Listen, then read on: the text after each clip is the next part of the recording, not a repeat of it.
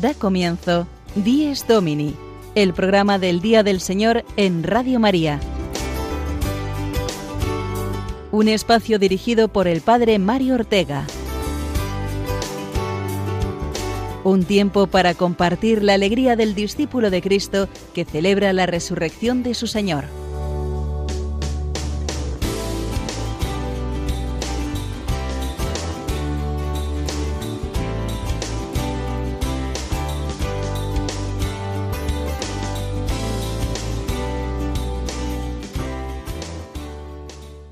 Buenos días, queridos oyentes de Días Domini. Bienvenidos una semana más a este programa del Día del Señor. Hoy que es domingo decimocuarto del tiempo ordinario y ya metidos en pleno mes de julio, 7 de julio. Y muchos dirán San Fermín. Claro, hoy es una de estas fechas en las que siempre nos acordamos del santo que celebramos, el santo patrón de Pamplona y nuestra primera felicitación de hoy es, por tanto, para todos nuestros oyentes en esta preciosa ciudad que hoy celebra su patrón. Muchos nos escucharéis ya desde vuestros lugares de vacaciones, otros todavía no, pero unos y otros estamos aquí como cada domingo dispuestos a compartir esta hora de radio, primera hora de la mañana del domingo, el día más importante de la semana para el cristiano, fiesta del domingo de la resurrección, Pascua semanal para ser santificada, para unirnos en la Asamblea Eucarística y acordarnos también de los más necesitados y dedicar nuestro tiempo más a la familia y a compartir nuestra fe. Para ello nos ayudará el Evangelio de hoy, el Evangelio de San Lucas, en el capítulo 10, en el que el Señor designa a los setenta y dos discípulos a los cuales manda a predicar el Evangelio y a preparar el camino hacia donde Él se dirige.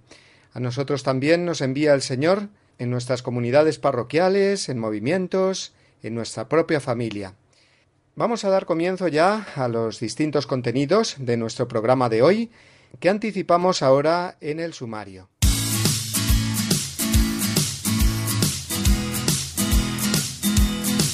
En primer lugar, recordaremos la jornada que celebramos hoy, Jornada de la Responsabilidad del Tráfico. Lo haremos en nuestro editorial semanal. Después prestaremos atención a las noticias que nos vienen desde Roma, esta semana en concreto, un importante documento de la Penitenciaría Apostólica hablándonos de algunos aspectos del sacramento de la confesión. Después será el turno de la iglesia más cercana de nuestra parroquia y será nuestro querido Padre Julio Rodrigo el que nos traerá la anécdota semanal vivida en su parroquia. Hoy también estará con nosotros nuestra biblista, Sonia Ortega, en la sección Guiados por la Palabra de Dios, y nos hablará de un libro muy famoso del Antiguo Testamento, una historia preciosa, que es el libro de la Reina Esther. Asimismo, nos asomaremos a la vida de los santos, recordando un matrimonio santo que celebraremos esta semana, los padres de otra santa, Santa Teresita del Niño Jesús. Este santo matrimonio que celebraremos en esta semana, concretamente el día 12. Y también el padre Juan Triviño, en su sección Historias con Historia, nos recordará a otra santa, ejemplo para la juventud, para la pureza de la juventud, como es Santa María Goretti. Finalmente, retornando a esa jornada que celebramos hoy de responsabilidad del tráfico, escucharemos, entrevistado por Juan Francisco Pacheco, al padre José Aumente, que es el encargado del Departamento de Apostolado en la Carretera de la Conferencia Episcopal Española.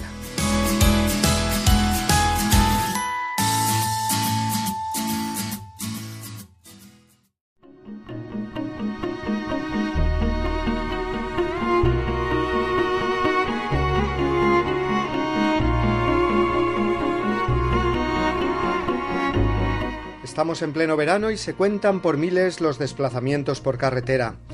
Hay más coches que personas, se escucha muchas veces. No sé si será así, pero lo cierto es que el coche es para la mayoría de nosotros hoy en día como nuestra segunda casa. Horas y horas pasadas al volante y la ilusión, que va más veloz que las ruedas, de llegar a nuestro hogar o nuestro lugar de descanso. ¿Son horas necesariamente perdidas? Quizás sí, si no sabemos valorar cuántas cosas buenas se pueden hacer mientras uno conduce. Si vamos en familia, gozamos de una oportunidad preciosa para estar juntos, algo que por desgracia hoy es un lujo.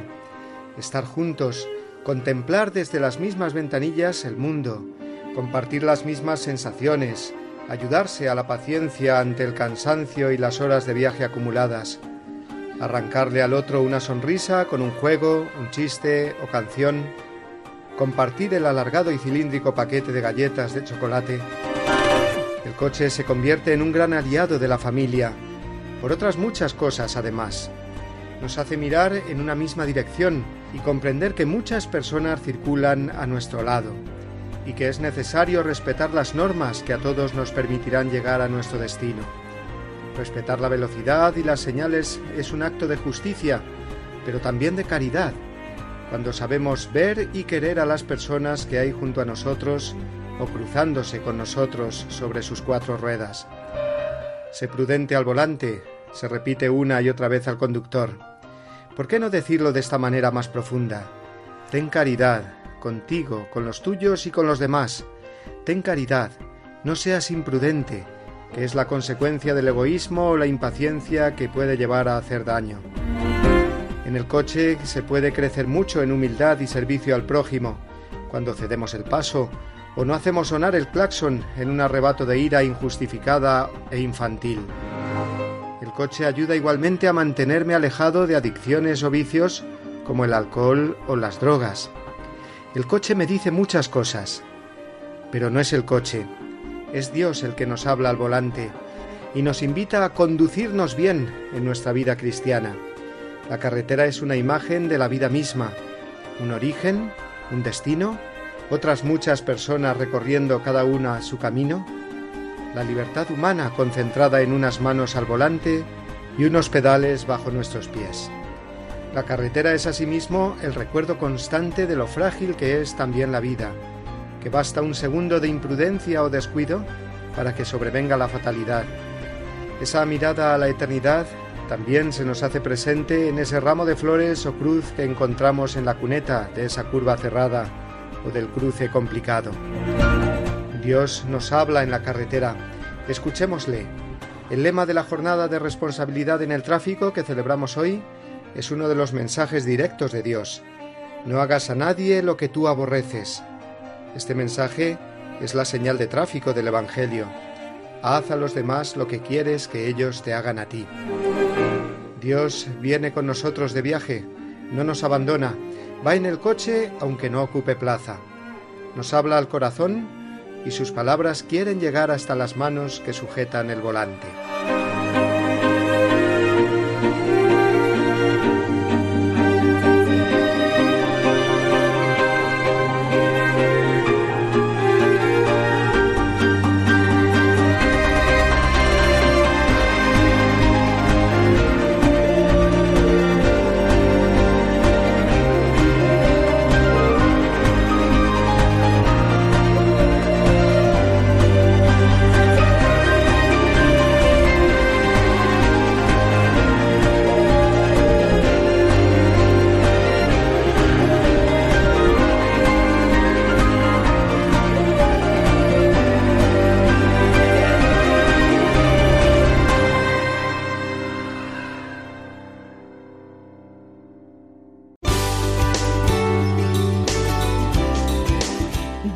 Domini, el programa del Día del Señor en Radio María.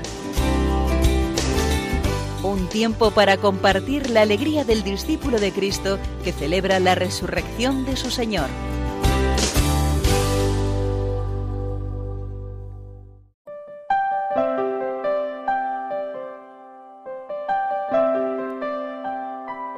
Buenos días, Señor. A ti el primero encuentra la mirada del corazón apenas nace el día. Tú eres la luz y el sol de mi jornada.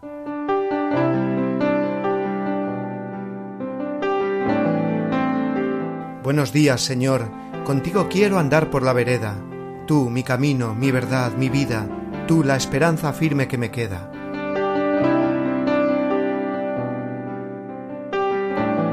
Buenos días, Señor. A ti te busco Levanto a ti las manos y el corazón al despertar la aurora. Quiero encontrarte siempre en mis hermanos.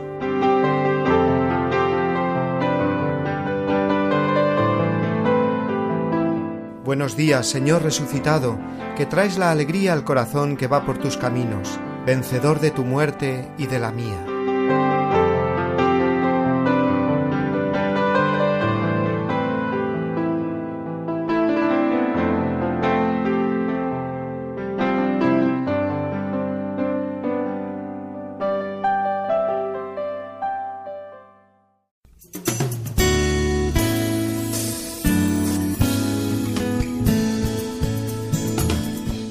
Desde Roma, la noticia semanal desde la ciudad eterna.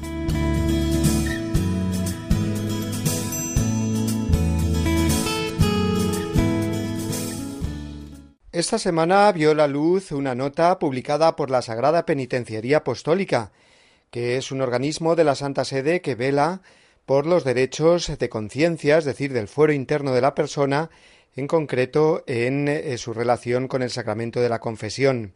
Y es que diversas legislaciones civiles en la actualidad pretenden de alguna manera quitar eh, a los sacerdotes el secreto de la confesión, es decir, a obligarles a desvelar secretos de confesión. El Vaticano, de este modo, defiende uno de los aspectos fundamentales del sacramento de la confesión y que pertenece al ámbito de la libertad religiosa, tanto del penitente como del confesor. Vamos a escuchar el servicio informativo de nuestros amigos de Ron Reports en que detallan más aspectos de este documento, de esta nota de la Penitenciaría Apostólica. El Vaticano reitera que el secreto de confesión es inviolable. Lo hace a través de este documento de la Penitenciaría Apostólica, en el que además recuerda que una ley que pretenda forzar la inviolabilidad del secreto sacramental constituiría una inaceptable ofensa hacia la libertad de la Iglesia. Sería además una ley que violaría la libertad religiosa y la libertad de conciencia, tanto la del confesor como la del penitente. De forma clara, el Vaticano sale al paso de propuestas legislativas como el proyecto de ley que se está tramitando en Chile y que eliminaría el secreto de confesión en casos de abusos o la recomendación de la Royal Commission Australiana de romper el secreto de confesión también en los casos de abusos sexuales para delatar a presuntos pederastas. Por eso este documento insiste en que no hay ninguna excepción en la que el secreto de confesión se pueda violar, ni en el contexto eclesial, ni mucho menos en el civil. El Vaticano recuerda además que ante pecados que supongan un delito no está permitido nunca poner al penitente como condición para la absolución la obligación de entregarse a la justicia civil, principio jurídico según el cual nadie está obligado a reconocer su culpabilidad, porque el penitente debe estar seguro en todo momento de que el coloquio sacramental permanecerá en el secreto de confesión entre la propia conciencia que se abre a la gracia de Dios y la mediación necesaria del sacerdote.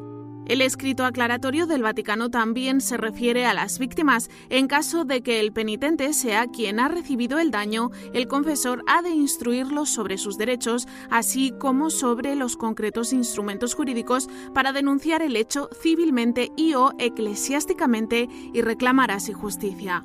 La nota de la Penitenciaría Apostólica reconoce que el secreto de confesión no siempre es comprendido por la mentalidad moderna, pero insiste en que en la celebración del sacramento de la reconciliación se encierra la esencia misma del cristianismo y de la Iglesia.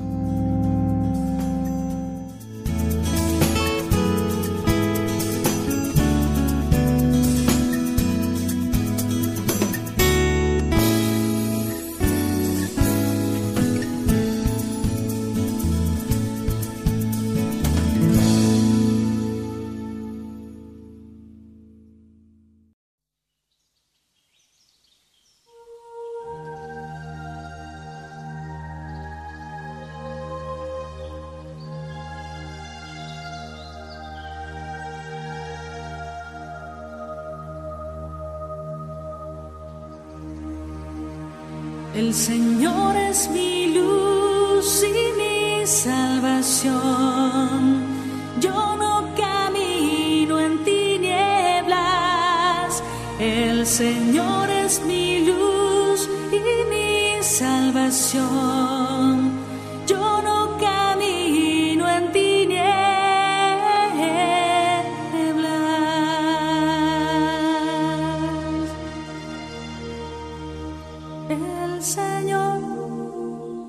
es mi luz y mi salvación.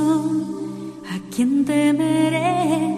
El Señor es la defensa de mi vida. ¿Quién me hará temblar? El Señor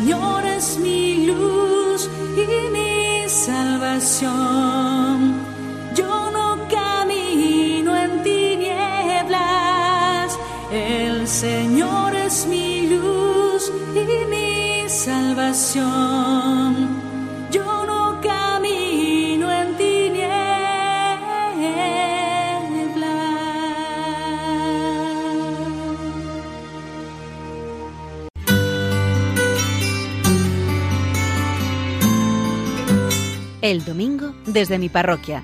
Una reflexión a cargo del Padre Julio Rodrigo.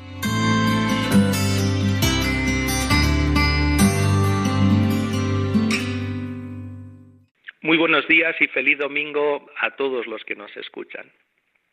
Una vez un señor entró en la iglesia en una misa dominical, en la misa principal de las doce y media de la mañana, y yo le conozco desde hace años, y él vive en una urbanización lejana a la parroquia donde hay una capilla que también nosotros atendemos. Un sacerdote adscrito a la parroquia va todos los domingos y celebra en esa capilla, que casi pueden ir andando desde su casa a esa capilla. Pero en fin, él baja aquí a la parroquia. Y un día, hablando con él, me dijo una cosa que me gustó muchísimo, porque me dice, mire padre, Usted me conoce y sabe que tengo la capilla cerca de casa. Dice, pero me gusta venir aquí. Dice, no sé muy bien por qué. Dice, pero aquí se respira como, se quedó pensando y dijo, como aire de familia, como ambiente de familia. Y la verdad es que me encantó que me dijese eso, porque yo he tratado de dar ese aire a la parroquia, que sea una gran familia, la familia de los hijos de Dios. Hace poco leyendo una homilía del Papa Francisco cuando ordenaba sacerdotes el pasado 12 de mayo, Domingo del Buen Pastor, les decía entre muchísimas cosas, esforzaos en reunir a los fieles en una sola familia. Porque yo siempre he pensado que esto era de los grandes sueños del Señor. Él mismo dice, escucharán mi voz y habrá un solo rebaño, un solo pastor podemos interpretar estas palabras del Evangelio de San Juan, de ese discurso del buen pastor, como ese deseo de Jesús de formar de todos los hombres una sola familia, un solo rebaño, bajo la guía de un único pastor que es Jesucristo. Y yo aquí en la parroquia, como les digo, me he esforzado en crear ese ambiente de familia, ante todo uniéndonos con Cristo, que es el que nos une realmente, que es nuestra cabeza pero también uniéndonos entre nosotros y buscando todas las oportunidades que sean para encontrarnos, conocernos, para abrir nuestros corazones. Yo promuevo mucho fiestecitas. Ahora, de final de curso, siempre aquí en el jardín de la casa parroquial con todos los grupos, hacemos una cena para estar tranquilamente y charlar y conocernos como hace cualquier familia. Recuerdo una vez que leí un proverbio chino que decía que dos no son amigos hasta que no se han comido un saco de sal juntos, es decir, hasta que no han compartido mucha fraternidad en torno a la mesa. Bueno, pues además de unirnos a Cristo y de buscar todas las formas de unirnos entre nosotros, también creo este ambiente de familia estando atentos a los miembros más débiles de la familia, a todos los necesitados, a los enfermos, a los ancianos, a los que están más solos procurando hacer todo tipo de acciones para ir a su encuentro. Y finalmente promueve este ambiente de familia invitando a todos a que participen de esta familia. Como diría el Papa Francisco, saliendo, esa iglesia en salida que tanto nos recuerda, saliendo para que sean muchos los que participen de esta familia. Pues nada más, que pasen un feliz domingo y nos volvemos a ver o a escuchar, mejor dicho, la próxima semana.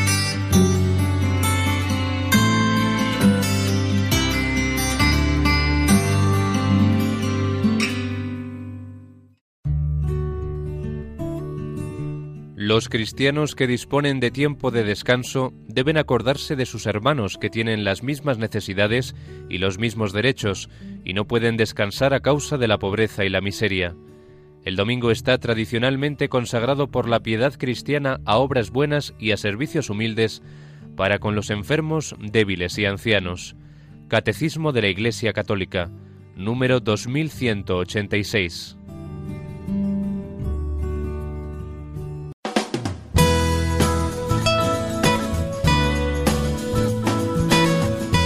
Guiados por la palabra de Dios el momento de asomarnos a la Biblia de la mano de Sonia Ortega.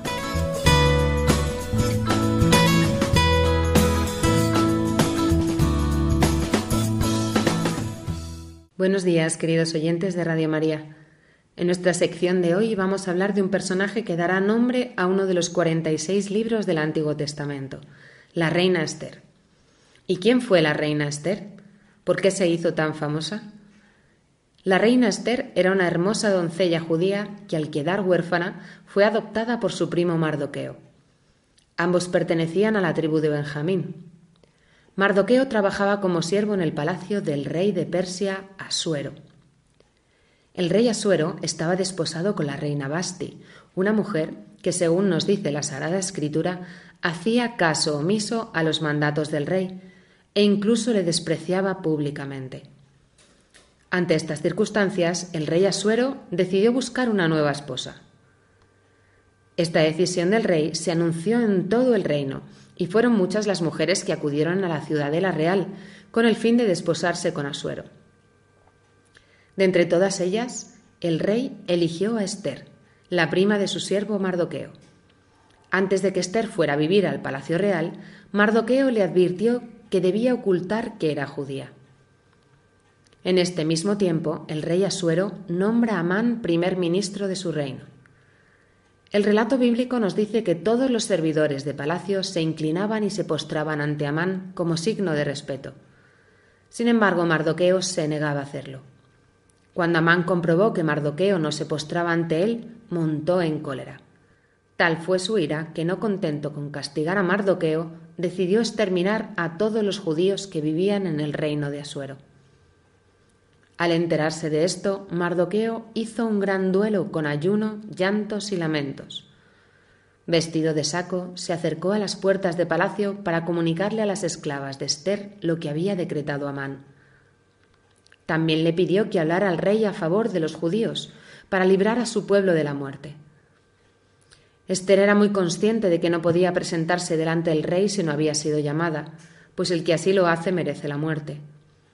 Ante este temor, acude de nuevo a Mardoqueo, que le advierte que ella tampoco se librará de ser exterminada por ser judía, y que quizá esta es la razón por la que ha llegado a ser reina. Esther contestó con estas palabras Reúne a todos los judíos que habitan en Susa y ayunad por mí. No comáis ni bebáis durante tres días y tres noches. También yo y mis doncellas ayunaremos. Después, aunque la ley lo prohíbe, me presentaré ante el rey, y si he de morir, moriré. La fe de Mardoqueo y de Esther era muy grande. Ante el peligro del exterminio, ambos deciden hacer penitencia. Es su primera actitud ante las dificultades. Es más, Mardoqueo, en medio de la prueba, es capaz de ver más allá. Confiado en que Dios no abandona nunca a su pueblo, comprende que la elección de Esther, una judía de la tribu de Benjamín, como reina de Persia, no es casual. Así, de esta forma, confiando sus vidas en manos de Dios, elevan cada uno de ellos una preciosa oración. En medio del ayuno, Esther, despojada de sus vestiduras reales y de los refinados perfumes, cubre su cabeza de polvo y dice, Señor mío, Rey nuestro, tú eres el único. Defiéndeme que estoy sola y no tengo más defensor que tú, porque yo misma me he puesto en peligro desde mi nacimiento yo oí en mi tribu y en mi familia que tú, Señor, escogiste a Israel entre todas las naciones y a nuestros padres de entre todos sus antepasados, para que fueran para siempre tu heredad. Realizaste a favor suyo lo que prometiste. Ahora manifiéstate en el tiempo de nuestra tribulación y dame valor, Rey de los dioses y dueño de todo poder. Pon en mi boca la palabra oportuna cuando esté ante el león. Sálvanos con tu mano y defiéndeme a mí, que estoy sola y no tengo a nadie fuera de ti, Señor. Oh Dios, que todo lo dominas, atiende a la voz de los que pierden la esperanza y líbranos de la mano de los malvados, y líbrame de mi temor.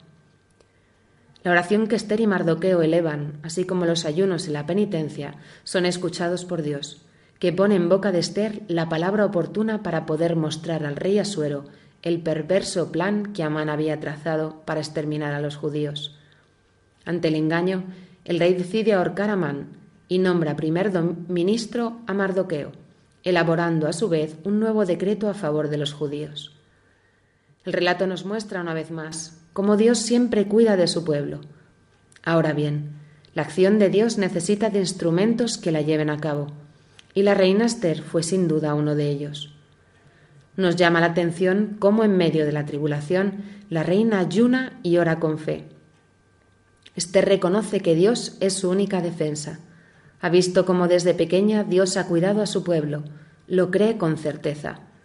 Pide inspiración, en primer lugar para saber orar, para saber lo que tiene que pedir y después para saber obrar con prudencia. Que sea el Señor quien obre a través de ella. No pide solo por una intención personal, sino por la de todo su pueblo. Es más, está dispuesta a morir por defender la fe de su pueblo. También suplica esto al Señor, líbrame de todo temor. Que la oración y la fe de la reina Esther nos ayuden a comprender la importancia de permanecer junto al Señor en los momentos de mayor tribulación de nuestra vida.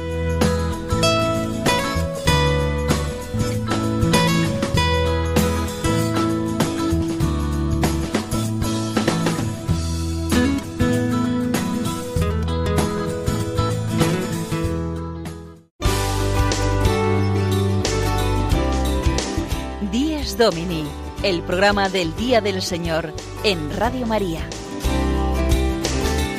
Un tiempo para compartir la alegría del discípulo de Cristo que celebra la resurrección de su Señor. Es domingo, día para vivir nuestra alegría, nuestra fe en la resurrección y también para recordar la vocación a la que estamos llamados todos, que no es otra que la de ser santos, la aventura de la santidad, esa aventura que cada uno tiene que recorrer en el camino que Dios le pone, y esos santos canonizados que son eh, nuestros modelos, nuestros intercesores en el cielo. En este programa, como sabéis, recordamos muchas veces los santos que celebraremos eh, durante la semana siguiente al programa. Y en concreto, esta semana, el viernes, día 12, recordaremos unos santos muy especiales. Primera pareja canonizada en la misma ceremonia, que se produjo en el año 2015 y que además son los padres de una gran santa, la santa más grande de los tiempos modernos, han llegado a decir de ella. Bueno, pues ya os habréis imaginado que estamos hablando de los padres de Santa Teresita de Lisieux, San Luis Martín y Santa María Guerin, pareja de esposos santos que es presentada por la Iglesia como modelo para todos los matrimonios cristianos. El matrimonio es camino de santidad, una santidad recorrida juntos, ayudándose el uno al otro con la llamada caridad conyugal, el Espíritu Santo que es derramado en el corazón de cada uno de los cónyuges para transmitirlo al otro, de manera que ambos se unan cada día más al Señor. No vale decir que la sociedad está muy mal, que educar a los hijos hoy es muy difícil, que las circunstancias sociales, laborales no ayudan para nada, porque es verdad que siendo esto una realidad, es más fuerte la gracia de Dios y la vocación a la que Dios llama a los esposos. Ser santos, ayudarse entre ellos en el camino de la santidad, y también a los hijos que traen al mundo educados en la fe, encaminarlos hacia el cielo. Esa es la preciosa y exigente misión de los esposos cristianos. Y para ello, como decimos, cuentan con el ejemplo de este matrimonio que celebraremos esta semana. Gracias a su entrega tenemos a Santa Teresita del Niño Jesús. Pensad, los matrimonios jóvenes que nos escucháis, que entre vuestros hijos o futuros hijos puede haber un gran santo, una gran santa, y que vosotros estáis colaborando con Dios en ese servicio a la humanidad, el mejor servicio que podéis hacer. Bien, pues además de San Luis Martín y Santa María Guerin, padres de Santa Teresita, que celebraremos el viernes que viene, Ayer celebrábamos otra gran santa, joven ella, valiente defensora de la pureza, de la virtud de la castidad. Se trata de Santa María Goretti, ejemplo también para los jóvenes de hoy en día y seguro que gran intercesora para que nuestros adolescentes y jóvenes descubran el valor de la castidad y de la pureza, de un amor puro que les lleve a descubrir el plan que el Señor quiere en sus vidas. Vamos a escuchar ahora la historia de Santa María Goretti que celebrábamos ayer, como digo, y lo hacemos de la mano de nuestro querido padre Juan Triviño, en su sección Historias con Historia. Escuchémoslo.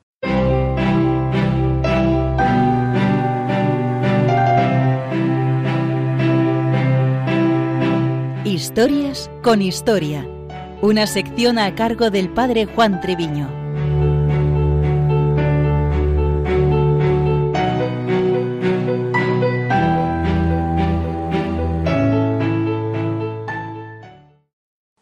Hablar en nuestros días de la castidad, la pureza, la continencia y demás virtudes y gracias ligadas a la recta y hermosa vivencia de la sexualidad humana no está de moda.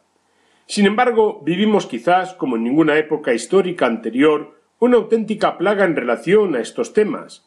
Las raíces habría que buscarlas por una parte en el olvido de Dios, ya que si se prescinde del recto orden amoroso divino, la humanidad queda expuesta a su peor cara y por otro en la misma realidad de la naturaleza humana y su pecado, algo que en la mentalidad dominante está como despreciado.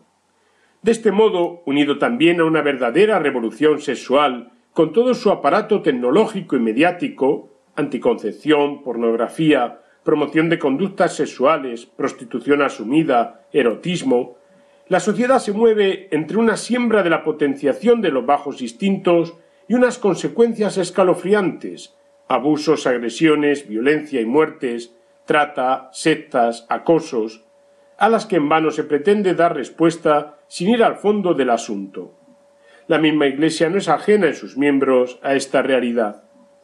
En la historia de la Iglesia no han faltado verdaderos testigos de la vida nueva que implica la fe cristiana, también en el combate de la pureza y en la hermosura del recto amor según Dios en la vertiente sexual. Traemos hoy a colación la vida de Santa María Goretti, cuya fiesta se celebra el 6 de julio. Nacida en Corinaldo, Italia, el 16 de octubre de 1890, fue educada cristianamente, quedando huérfana de padre en 1900 y teniendo que ayudar a su madre en la crianza de los hermanos. Servían en casa de los Serenelli, padre e hijo, y éste se sintió atraído por la jovencita que rechazó firmemente sus deshonestas proposiciones aun con amenazas de muerte, alegando que era pecado. El 5 de julio de 1902, con once años, el joven Alejandro, de veinte años, intentó forzarla. Ante la nueva negativa, el joven le asestó numerosas heridas con un punzón. Ante los ruidos y el jaleo pudieron rescatarla llevándola al hospital de los hermanos de San Juan de Dios de Netuno, recibiendo allí los sacramentos y siendo admitida en la congregación de hijas de María, perdonando a su asesino y muriendo el día 6. Fue canonizada el 24 de junio de 1950. El Papa Pío XII la definió como pequeña y dulce mártir de la pureza. Hasta ahí parece terminar la historia de nuestra santa, pero precisamente los santos, como modelos e intercesores, tienen una gran vitalidad, incluso tras su muerte. Ahí empieza una verdadera vida veamos como una segunda parte de la historia. Alejandro el asesino era menor de edad y tenía veinte años y fue condenado a una, a una treintena de años en la cárcel. No se mostraba arrepentido de lo que hizo, a pesar de que la santa le había perdonado y había rezado y ofrecido sus sufrimientos por él. Parecía un caso perdido, aunque todos les consideraban un criminal endurecido el obispo le visitó para recordarle el perdón de Dios y de la santa. Él no mostró ningún cambio de actitud. Unos días después su comportamiento cambió por completo, cuando pidió ponerse en contacto con el obispo para decirle que vio a María Goretti en sueños con catorce lirios, sonriéndole y resplandeciente. Catorce fueron las puñaladas asestadas. Ahí se inició su conversión.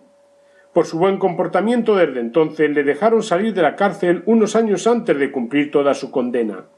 Comenzó una nueva vida seglar como portero en un convento capuchino.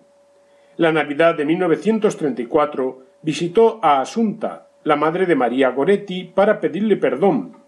Ella le dijo que ya le había perdonado, habiéndole perdonado Dios y su hija, y fueron juntos a la misa de Navidad, sorprendiendo a toda la comunidad. Se mantuvieron en contacto, pudieron ver en vida la canonización de Santa María Goretti en 1950, y él estuvo junto a Asunta cuando ella murió. Alejandro murió el 6 de mayo de 1970. Encontraron en un sobre cerrado, en el convento capuchino de Macerata, con fecha del día anterior, una breve carta que es su testamento espiritual. En él reconocía que en su primera juventud recorrió un camino falso, la vía del mal que le condujo a la ruina, una experiencia común de cómo los malos ambientes desembocan en malas acciones. Decía, veía todo a través de la prensa, los espectáculos y los malos ejemplos que sigue la mayoría de los jóvenes sin siquiera pensarlo. Y yo hice lo mismo. No me preocupaba. Personas creyentes y practicantes tenía cerca de mí, pero no les prestaba atención cegado por una fuerza brutal que me empujaba hacia un sendero malo. A los veinte años cometí el delito pasional del que hoy me horrorizo de solo recordarlo.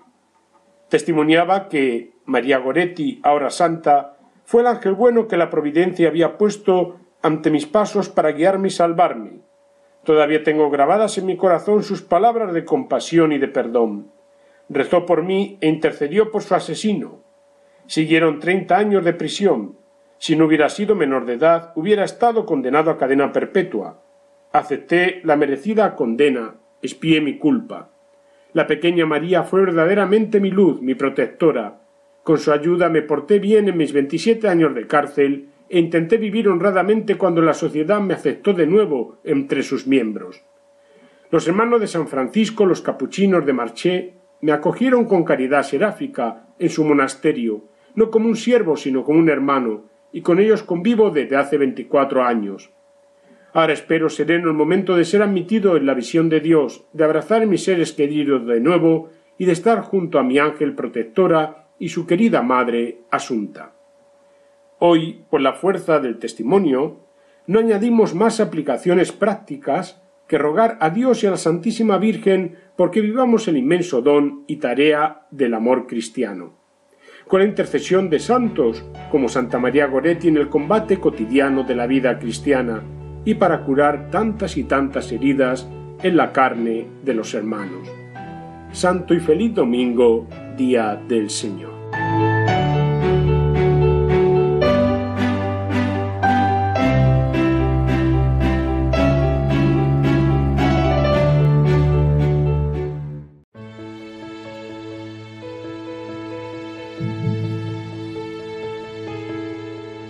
Señor, haz de mí un instrumento de tu paz, que allá donde hay odio, yo ponga el amor, que allá donde hay ofensa, yo ponga el perdón, que allá donde hay discordia, yo ponga la unión, que allá donde hay error, yo ponga la verdad, que allá donde hay duda, yo ponga la fe, que allá donde hay desesperación, yo ponga la esperanza que allá donde hay tinieblas, yo ponga la luz, que allá donde hay tristeza, yo ponga la alegría.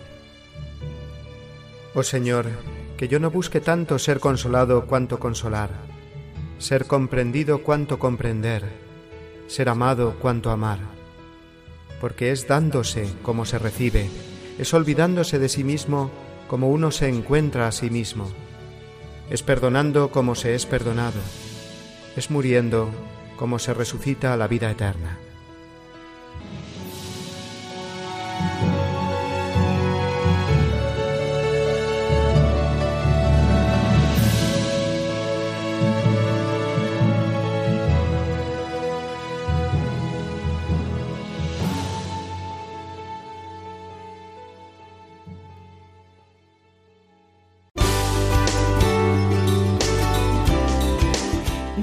Domini, el programa del Día del Señor en Radio María.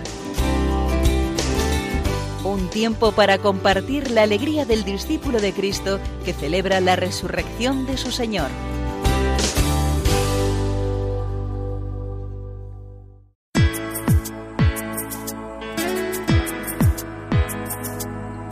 Firmes en la Fe. La entrevista de la semana de la mano del Padre Juan Francisco Pacheco.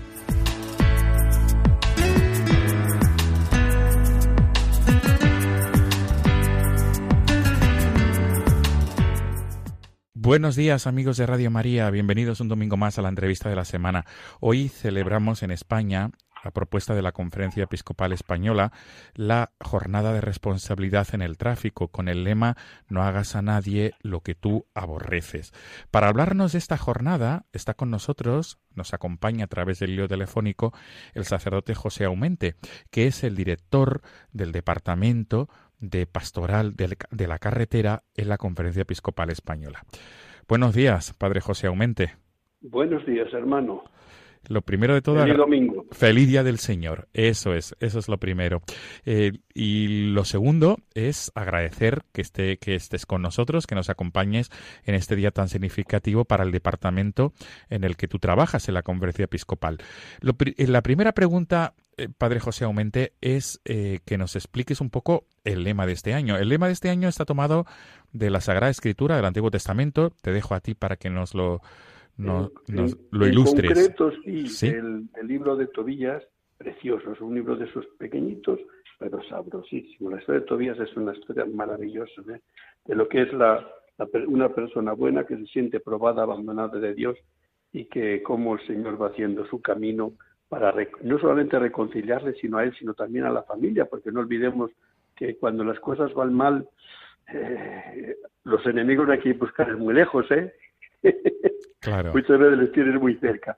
Bueno, pues Dios que sabe escribir derecho con algunos torcidos, la historia termina fenomenalmente bien.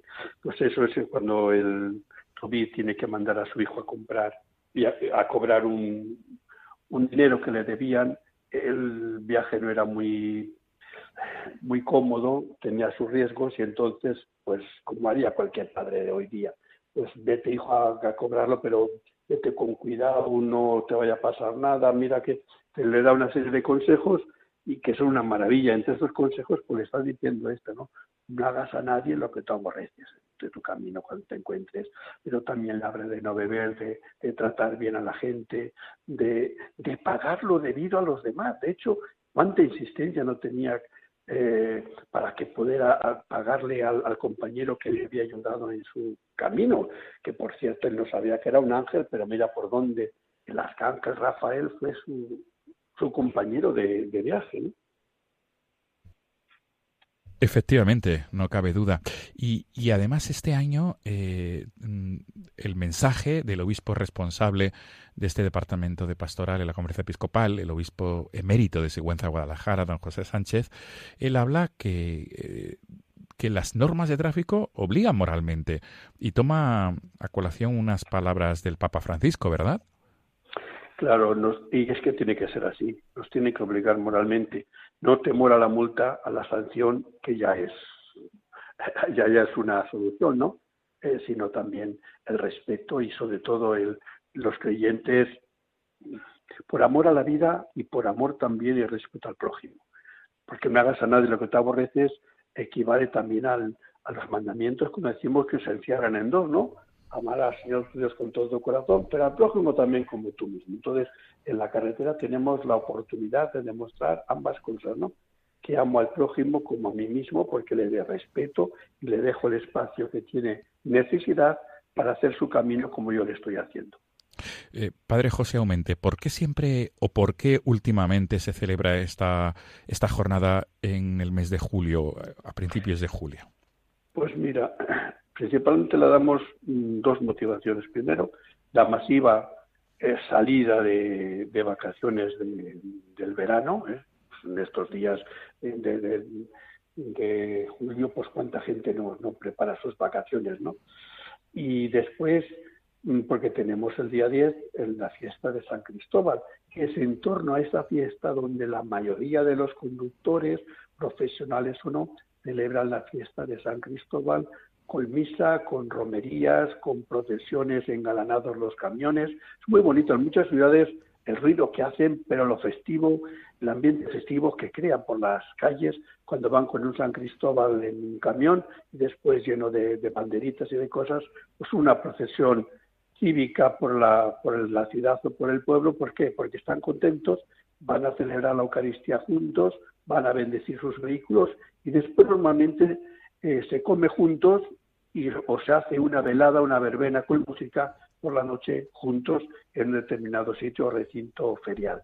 Yo creo que es una fecha muy bien elegida, yo creo que, que nuestros antepasados, porque juntamos las dos cosas, la responsabilidad en el tráfico que tengo yo para que las cosas vayan bien, si yo conduzco bien, tú conduces bien, el otro conduce bien, pues qué bien, nos juntamos y conducimos bien por la carretera, pues difícilmente nos puede pasar algo, ¿no?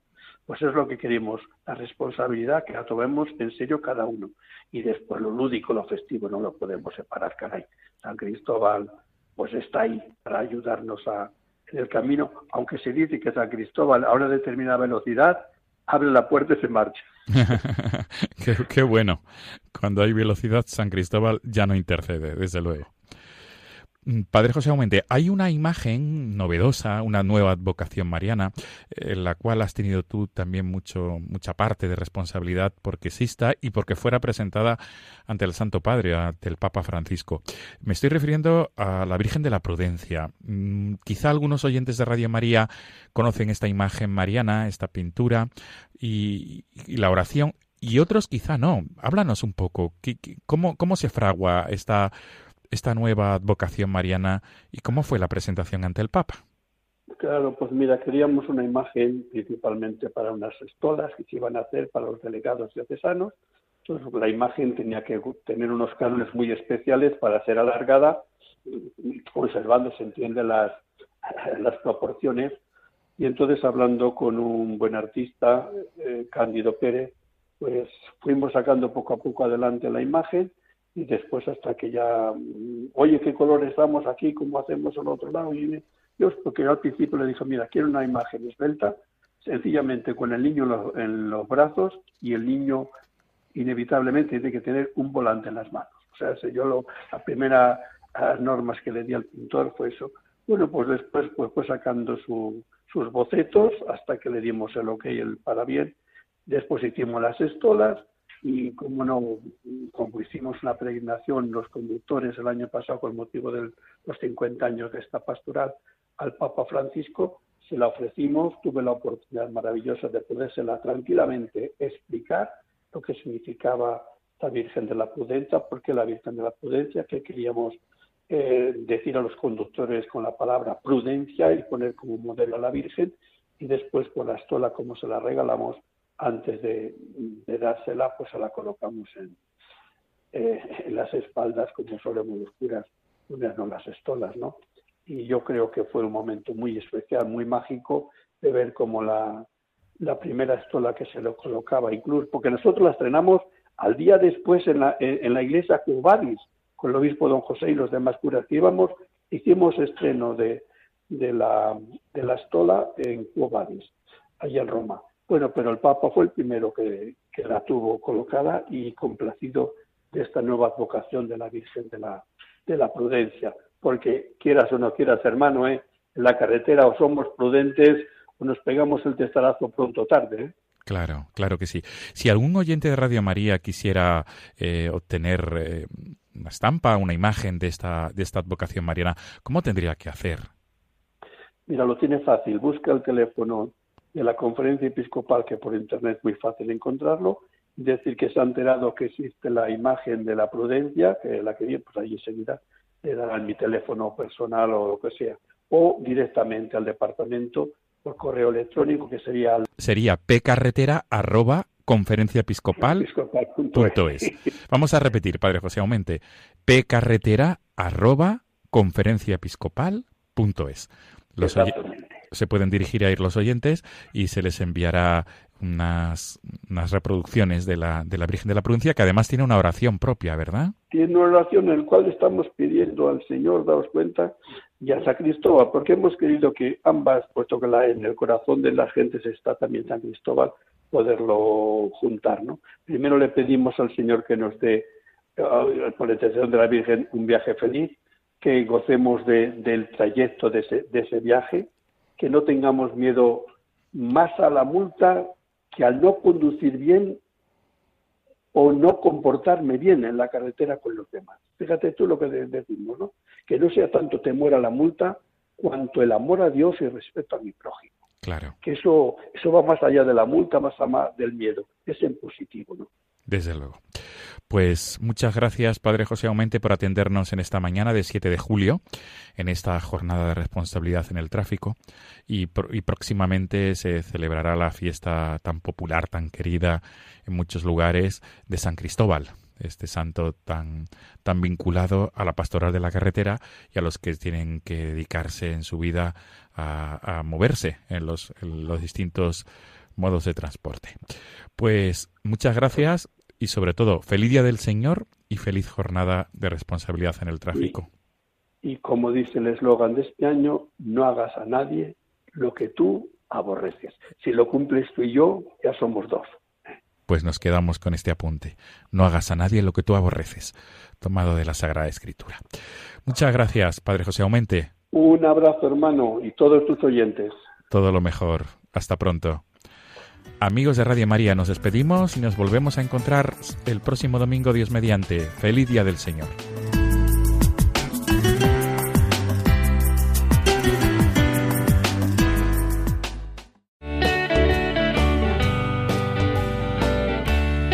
Bien, pues con este recuerdo de la jornada de responsabilidad ante el tráfico que celebramos hoy y pidiendo al Señor que todos los que os encontráis de camino lleguéis felizmente a vuestro destino de descanso o a casa, terminamos ya nuestro programa de hoy.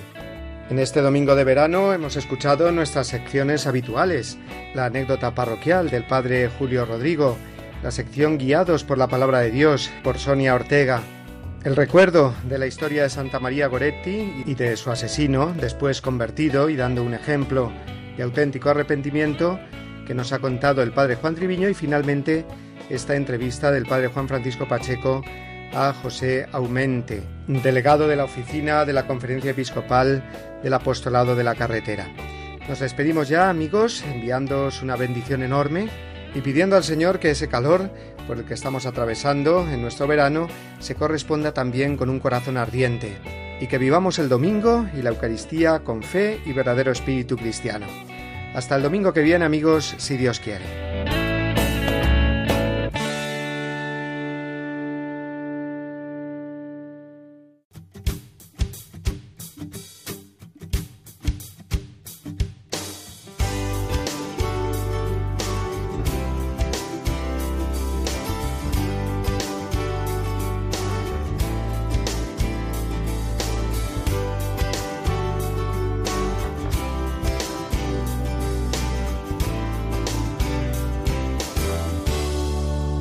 Y así termina Dies Domini, el programa del Día del Señor en Radio María. Un espacio dirigido por el Padre Mario Ortega. Un tiempo para compartir la alegría del discípulo de Cristo que celebra la resurrección de su Señor.